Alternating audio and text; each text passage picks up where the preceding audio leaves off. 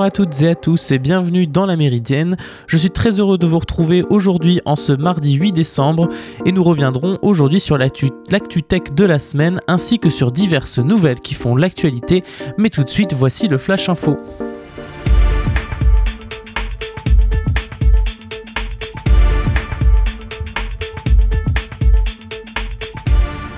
Boris Johnson va se rendre à Bruxelles pour des entretiens de dernière minute avec Ursula von der Leyen. Pour tenter de sortir de l'impasse, le Premier ministre britannique Boris Johnson devrait se rendre donc à Bruxelles dans les prochains jours pour des entretiens en tête-à-tête sur le Brexit avec la présidente de la Commission européenne ont-ils annoncé lundi dans un communiqué conjoint. Ce dernier note que des différences significatives subsistent sur trois points clés. Les conditions pour finaliser un accord ne sont pas là en raison des différences significatives qui, subsistent sur trois questions critiques, des règles du jeu équitables, la gouvernance et la pêche. Les deux parties n'ont fait part lundi de quasiment aucun progrès malgré des négociations intensives au cours des dernières 48 heures, couronnées par un appel téléphonique de 90 minutes entre Johnson et von der Leyen. Outre-Manche, toujours, le Royaume-Uni devient euh, dès aujourd'hui, euh, commence dès aujourd'hui pardon, son programme national de vaccination contre la Covid-19. Il s'agit du premier pays du monde occidental à le faire. Les centres hospitaliers se préparent à commencer à vacciner les personnes vulnérables, les plus de 80 ans, les travailleurs des maisons de retraite et le personnel du NHS se verront administrer ce vaccin. Le déconfinement en France prévu la semaine prochaine n'est pas remis en cause, même si le seuil des moins de 5000 cas par jour fixé par le gouvernement est loin d'être atteint. Elle comprenait notamment la possibilité de se déplacer sans autorisation, y compris entre régions, et de passer Noël en famille, avait indiqué Emmanuel Macron lors de son allocution du 24 novembre dernier. La mesure prévoyait également la réouverture des théâtres, des musées et des cinémas, mais celle-ci est déjà sur la sellette. À l'Elysée, le nombre d'entrées en réanimation est surveillé de très près alors qu'un nouveau conseil de défense est prévu cette semaine. La légende américaine de l'aviation Charlie Chuck Yeager, le premier pilote à avoir franchi le mur du son, est mort à l'âge de 97 ans. C'est ce qu'a annoncé lundi 7 décembre son épouse Victoria qui n'a pas précisé les causes de ce décès. Après s'être engagé dans l'armée peu avant l'entrée en guerre des États-Unis dans la Seconde Guerre mondiale, Yeager avait commencé sa carrière en tant que mécanicien d'avion avant d'apprendre à piloter et de devenir pilote pendant la, Seconde Guerre mondiale. Pardon. C'est en 1947 qu'il entre dans l'histoire en brisant le mur du son à bord d'un Bell X-1. Le pilote a établi de nombreux records, mais il a passé l'essentiel de sa carrière au sein de l'armée de l'air américaine dans les années 50 et les années 60. Il avait pris sa retraite en 1975. Ses exploits en tant que pilote d'essai ont été immortalisés dans un film hollywoodien intitulé The Right Stuff. Alors que les révélations au sujet de violences policières se multiplient, Emmanuel Macron a décidé la tenue à partir de janvier d'un Beauvau de la sécurité sur une réforme de la police du nom de la place où est situé le ministère de l'Intérieur, indique le chef de l'État dans un courrier consulté mardi 8 décembre par l'AFP. Objectif améliorer les conditions d'exercice des forces de l'ordre et consolider les liens avec les Français. Cette consultation réunira représentants des forces de l'ordre, élus et citoyens, et le président de la République y interviendra personnellement de temps en temps. Le rendez-vous devra s'appuyer sur les sept chantiers de réforme qu'a présenté le ministre de l'Intérieur Gérald Darmanin fin novembre. Il s'agit de la formation, de l'encadrement, les moyens, les captations vidéo des interventions, l'inspection, les effectifs et liens entre police et population, dont la lutte contre les discriminations et le rapport aux médias. Et malgré l'émotion et les réactions suscitées par le tabassage de Michel Zecler, Didier Lallemand, le préfet de police de Paris, a décidé d'octroyer le bénéfice de la protection fonctionnelle aux quatre policiers mis en examen selon un tract du syndicat UNSA Police. Le syndicat fait valoir la présomption d'innocence pour justifier l'octroi de ce soutien financier. Les fonctionnaires mis en cause présentent de bons états de service. Le plus âgé, un brigadier de 44 ans, présente des états de service impeccables depuis près de 20 ans qu'il est affecté dans ce commissariat parisien. Ses deux collègues, gardiens de la paix, ont 23 et 31 ans. Le plus âgé est très bien noté par le, pas le moindre accro dans son dossier. Il est sous contrôle judiciaire. Selon les informations de la radio Europe 1, pas grand-chose à signaler non plus pour le plus jeune d'entre eux qui a rédigé le procès verbal d'interpellation soupçonné d'être en faux en écriture publique. Il a été placé en détention provisoire. Cette information est confirmée par le ministère de l'Intérieur et la préfecture ce lundi et Gérald Darmanin a été avisé de cette mesure qui permet la prise en charge des frais de justice par la collectivité publique pour les quatre policiers. Cette protection fonctionnelle est octroyée en fonction de la nature de la faute. Si celle-ci est personnelle, les policiers ne peuvent pas y prétendre. Par contre, si la faute est considérée comme une faute de service, ils peuvent en bénéficier. Selon le journal Libération, à l'origine de la confirmation de cette information, le Conseil d'État caractérise la faute personnelle comme des faits qui révèlent des préoccupations d'ordre privé, procède d'un comportement incompatible avec les obligations qui s'imposent dans l'exercice des fonctions publiques ou qui, eu égard à leur nature et aux conditions dans lesquelles ils ont été commis, revêtent une particulière gravité. Vous écoutez La Méridienne sur Radio Phoenix. Et puisque nous parlons de police et d'enquête, restons dans le sujet. Ficher les opinions politiques de certains Français, ses orientations sexuelles, la pratique sportive, les comportements religieux, les activités sur les réseaux sociaux, c'est une nouvelle prérogative des forces de l'ordre grâce à trois décrets parus vendredi en toute discrétion, mais qui n'a pas échappé au site d'actualité Next Impact. Concrètement, avec ces décrets, l'exécutif élargit les possibilités de fichage de certains services de police et de gendarmerie. Il ne s'agit pas théoriquement de collecter des données de tous les citoyens, mais selon le décret, de personnes, je cite, susceptibles de porter atteinte aux intérêts fondamentaux de la nation, à l'intégrité du territoire ou à des institutions de la République, ou encore de constituer une menace terroriste. Ces nouvelles données concernant de nouvelles personnes viendront grossir trois fichiers déjà existants, le fichier prévention des atteintes à la sécurité publique, le PASP, le JAPASP, le fichier de gestion de l'information et prévention des atteintes à la sécurité publique, et aussi le fichier EASP, le fichier enquête administrative liée à la sécurité publique. Ce dernier est utilisé pour réaliser les enquêtes administratives préalables à certains recrutements dans la fonction publique. Des voix s'élèvent donc aujourd'hui pour s'inquiéter du périmètre notamment très large accordé au recueil des données, sachant que pour les terroristes potentiels, il existe d'autres fichiers. Il est question aussi de mieux surveiller les personnes morales et les groupements, autrement dit les associations. Quant au contenu des données collectées, ce ne sont plus seulement les activités politiques, religieuses, syndicales, mais dorénavant également les opinions politiques, les convictions philosophiques, religieuses, ainsi que les comportements et les habitudes de vie, ainsi que les pratiques sportives. Autant de notions intrusives sur lesquelles la CNIL a demandé des précisions, avis non pris en compte. Le renseignement territorial pourra également enregistrer des données relatives aux troubles psychologiques ou psychiatriques qui peuvent être considérés comme des atteintes au secret médical. Surveillance actée des activités sur ces réseaux avec possibilité de recueil des pseudonymes et identifiants, pas les mots de passe, uniquement les informations mises en ligne volontairement en source ouverte. Mais il sera possible de capter les commentaires et surtout les photos, reconnaissance faciale non exclue. La CNIL ou la CNIL souligne, pardon, que le résultat devra être recoupé et qu'il ne suffira en aucune manière à lui seul à fonder une décision à l'égard de la personne.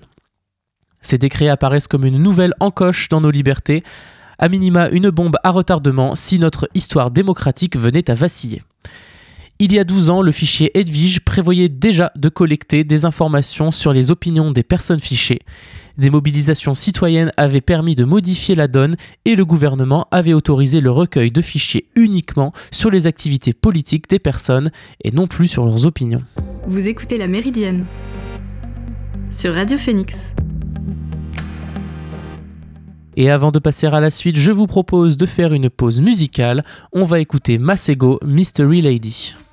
Only not every day, what a time. Big time, got them bad.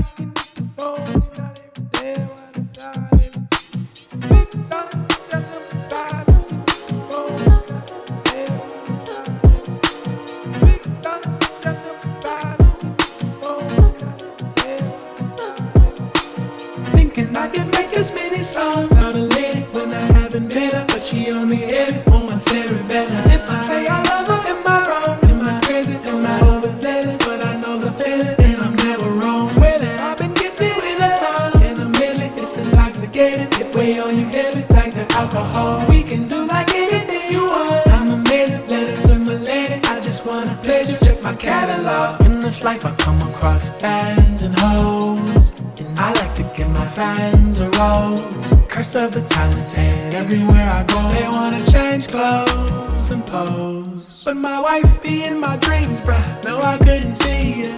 I saw a silhouette. I know I can make a way. But when I wake up alone, no, no, I just break out my phone, phone, phone. Thinking I can make this many songs. But I let it when I haven't been but she only hit it on one better. If I say I love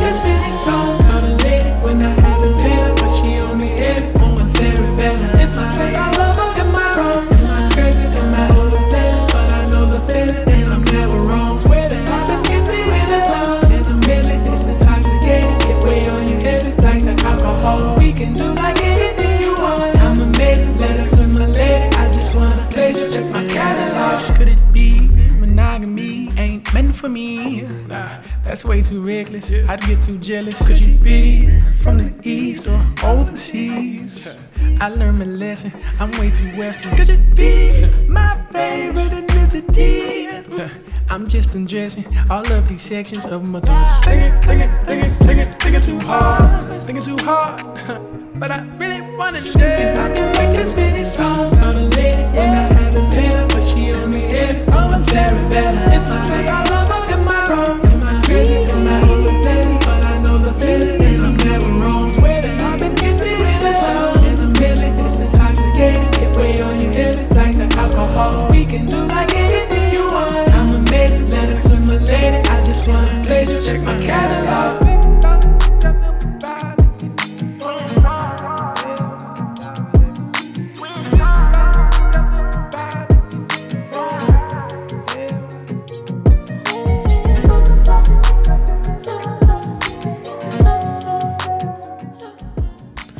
Et nous sommes de retour dans la Méridienne et tout de suite nous allons faire le tour de l'actu tech.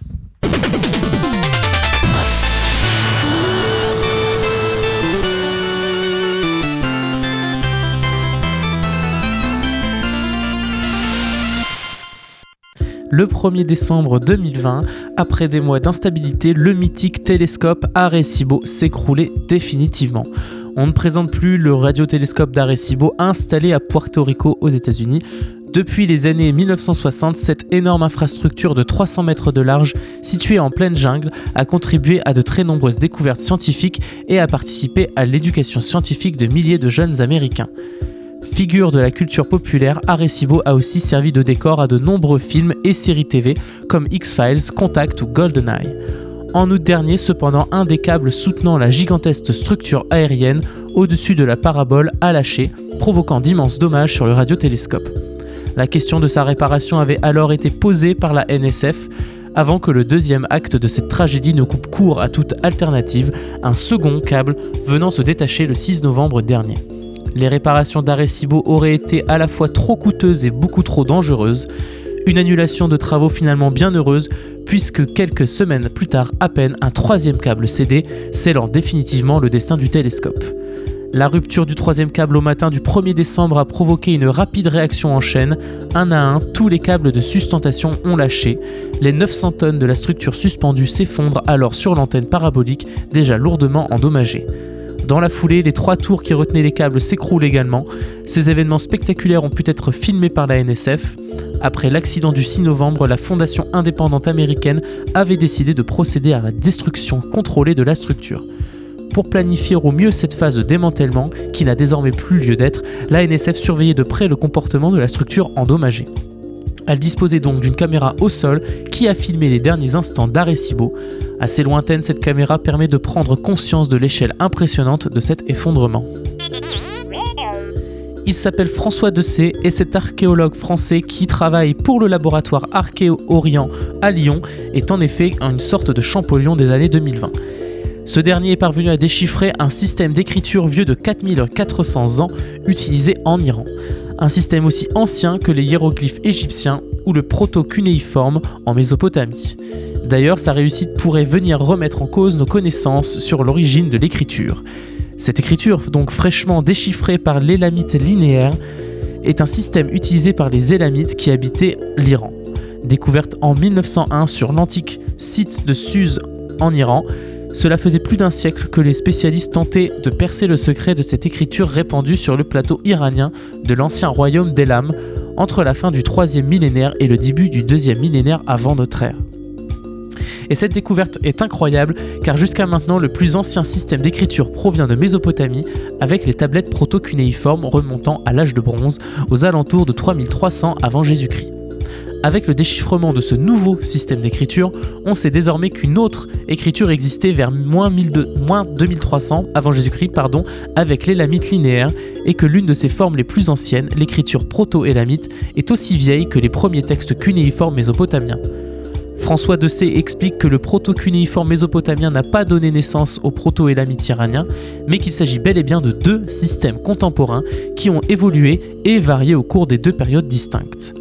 Par conséquent, l'apparition du système d'écriture au Proche-Orient est remise en cause car on sait que l'Iran a développé son système en parallèle de celui de la Mésopotamie. François de C a trouvé la clé pour déchiffrer cette écriture en 2017 en analysant des textes écrits sur des vases en argent. Ces objets présentaient des signes répétitifs et il a pu repérer des noms de deux rois ainsi que celui d'une divinité du sud-ouest de l'Iran. Ensuite, il a collaboré avec trois autres collègues au déchiffrement total du système qui fera l'objet d'une publication scientifique l'année prochaine. Uber tourne définitivement le dos à la conduite autonome en vendant son activité pour un montant inconnu. Une petite page qui se tourne pour le groupe américain dont les rêves de VTC sans conducteur se volatilisent. Deux mois après le lancement des pourparlers, les deux parties se sont mises d'accord pour un montant confidentiel. À peine sait-on qu'Uber investira pardon, 400 millions de dollars dans Aurora, qui accueillera au passage le PDG Dara Knorchosashi à son conseil d'administration. À l'avenir, les voitures autonomes de la jeune pousse pourraient éventuellement fonctionner sur la plateforme d'Uber. Pour Uber, cette session marque la fin d'un rêve au goût d'inachevé. Le groupe a investi des sommes colossales depuis 2015 dans l'espoir de remplacer ses VTC humains par des véhicules sans conducteur pour ainsi se créer une flotte de taxis 100% autonomes. Malheureusement, cette aventure entrepreneuriale a parfois tourné au vinaigre. Outre le procès intenté par Waymo de Google pour vol de secrets commerciaux, c'est bien la mort d'Elaine Heisberg, tuée par une voiture autonome d'Uber en mars 2018, qui a entaché l'image de la firme. Jamais rentable, la division a notamment enregistré des pertes de 303 millions de dollars entre janvier et septembre 2020. La crise sanitaire et économique causée par le coronavirus n'a pas arrangé les choses, stoppant net ses activités de transport de personnes dans de nombreux pays du monde. Uber a donc entrepris un virage fort en restructurant ses pôles d'une manière drastique, la vente de plusieurs de ses activités. En septembre dernier, Uber Freight en Europe a été repris par la start-up allemande Sender, précédé quelques mois plus tôt par l'absorption de Jump, vélos électriques en libre service par Lime. Il se murmure désormais que la société discuterait déjà pour céder son service de transport aérien Uber Air, voué à devenir autonome dans un futur proche. Vous écoutez La Méridienne sur Radio Phoenix. Allez, on se fait une seconde pause musicale, on écoute Russ et son titre Inside Job. Shot, then shot, then shot and out shot. Hitting you from every game. Okay, the last thing that my ego needs is rapping on a primo beat. I'm trying to POP and reach the TOP, you bitch. That was velvet days, now I'm a down like EOT, you bitch. And to my skeptics, I sing fuck you like I'm CeeLo Green. You bitch won't catch me begging for a seat. I built my own damn table. Distribute this myself, I built my own damn label. Like Hove, they tell me that I gotta quiet down, it's getting old. But I never really was too good at doing what I'm told. I'm disobedient, I'm driving on the media and I'm only trying to wife you if you got a Wikipedia. The media is full of mirages, that shit disgusts me. But you're bound to eat some lies when your curiosity's hungry. I'm making a million monthly off of songs. How you a worker, but you claiming you a boss? It don't add up. I got way more in my head than what my bank account may show. So I'm just waiting for the universe to catch up. Life's a mashup full of blessings. I feel like God's gift, cause every time I drop, I got a bond with the hot shit. Filling up the souls while I'm filling up the pockets. Plus, I wrote a book, that's why I'm filling up the conscious. Tony Gonzalez, I'ma play forever. I've been married to the music, I just hope we stay together. Unlike my mom and dad did. Only thing I'm scared of in this life is being average. Harvard Business School accepting me, I'm taking classes. I'm trying to keep my mind sharp, working on my cardio, that's why I'm trying to climb charts. Don't know where the lines are, that's why you got smacked up. I don't hang fine art, I just hang my plaques up. I'm so beyond thankful, I'm so grateful. Black Porsche, white ghost, my garage is in a ratio. My house looks like a five star resort with a five star spot. Why these women coming through and getting facials? I'm too timeless, my crew's violent. Keep my love life, my bank account, and my next move private. I try to use my past as a reference. But the media don't want me to evolve, so they gon' use it as my residence. So fuck y'all. Most of y'all been die off. I promise that success is an inside job. People losing to themselves, that's why my sound is so special. Cause I'm the rap Napoleon. I help you out with the devil, and I got ladies like D'Angelo. Her pussy sweet, it tastes like cantaloupe. I stand up for the truth, even if that means that I stand alone. Like a bunch of pig men hating, all because of pigmentation. White races is what inflicts this nation. Of course, it's gonna be a lot of indignation. Greatest of all time, yeah, that's got a nice ring to it. And my ship never came to the shore, I had to swim to it. Stupid. Inside and you from every angle. There's no doubt, there's no doubt, there's no doubt.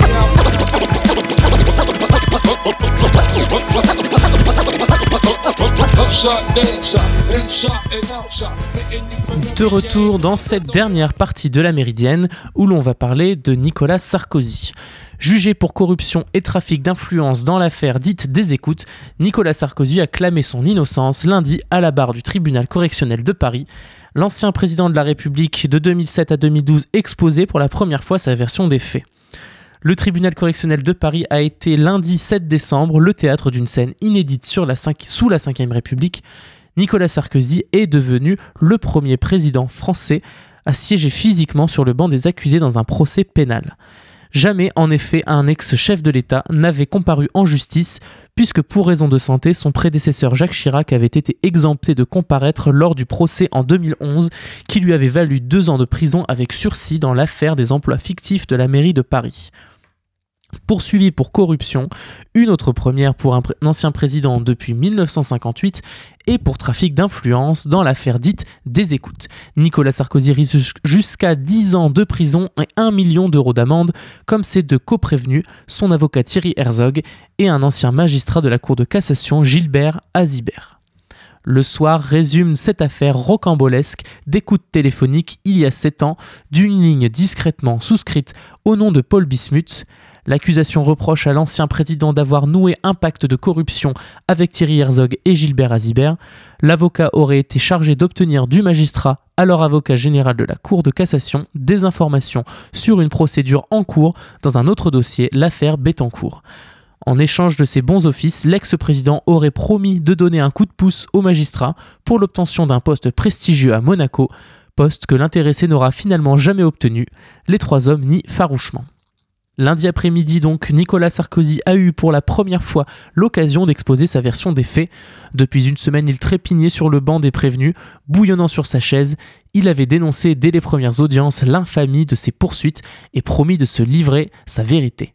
Se souvient alors le journal Le Soir. Puis finalement, l'heure est venue d'en découdre. Nicolas Sarkozy va lancer ses arguments comme des missiles au cours d'un spectacle qualifié d'ahurissant par le journal. Il y avait de la nervosité dans l'air, raconte la tribune de Genève. À 13h30 vient le moment le plus attendu du procès, l'audition de l'ancien président. Enfin, on va l'entendre. Après la lecture des retranscriptions des échanges téléphoniques, il monte à la barre, qui l'agrippe des deux mains, et commence par une longue déclaration d'une voix hachée par l'émotion, le souffle presque manquant. Permettez-moi de dire de façon solennelle, je n'ai jamais commis le moindre acte de corruption, jamais. Très offensif, Nicolas Sarkozy est décidé à ne rien lâcher. À 65 ans, le cheveu s'est grisé, mais l'ex-chef de l'État n'a rien perdu d'une énergie qui électrise d'emblée le prétoire. À propos de l'affaire des écoutes, il ironise. Le crime était si fort, le criminel si important que c'était l'affaire du siècle. On en a fait des milliers d'articles. Pourquoi? Parce que c'est moi. Le leader le plus populaire de la droite française malgré sa retraite et de ceux qui pensent que la meilleure défense, c'est l'attaque, commente El Mundo.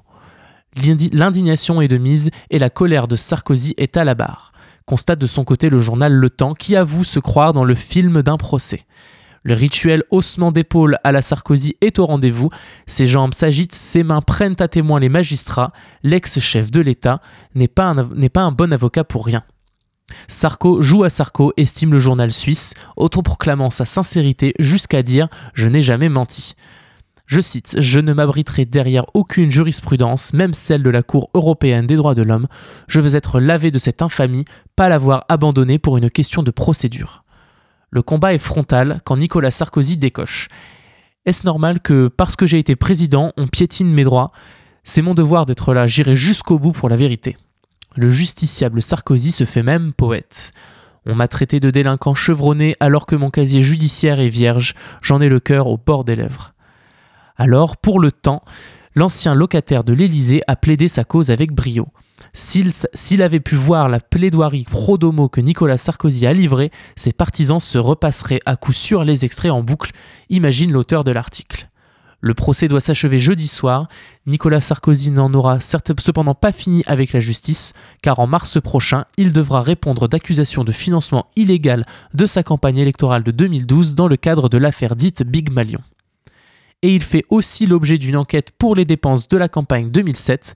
On soupçonne notamment que le dictateur libyen de l'époque, Kadhafi, a contribué à sa campagne avec plusieurs valises d'argent, c'est ce qu'explique le journal El Mundo.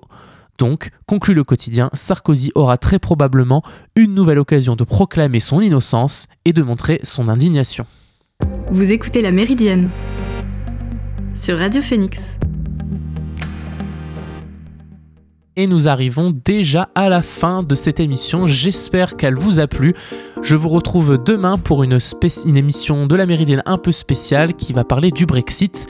Elle va durer deux fois plus longtemps que d'habitude. J'espère que vous serez nombreux à la suivre. Je vous souhaite une bonne journée et je vous dis à demain, toujours sur Radio Phoenix.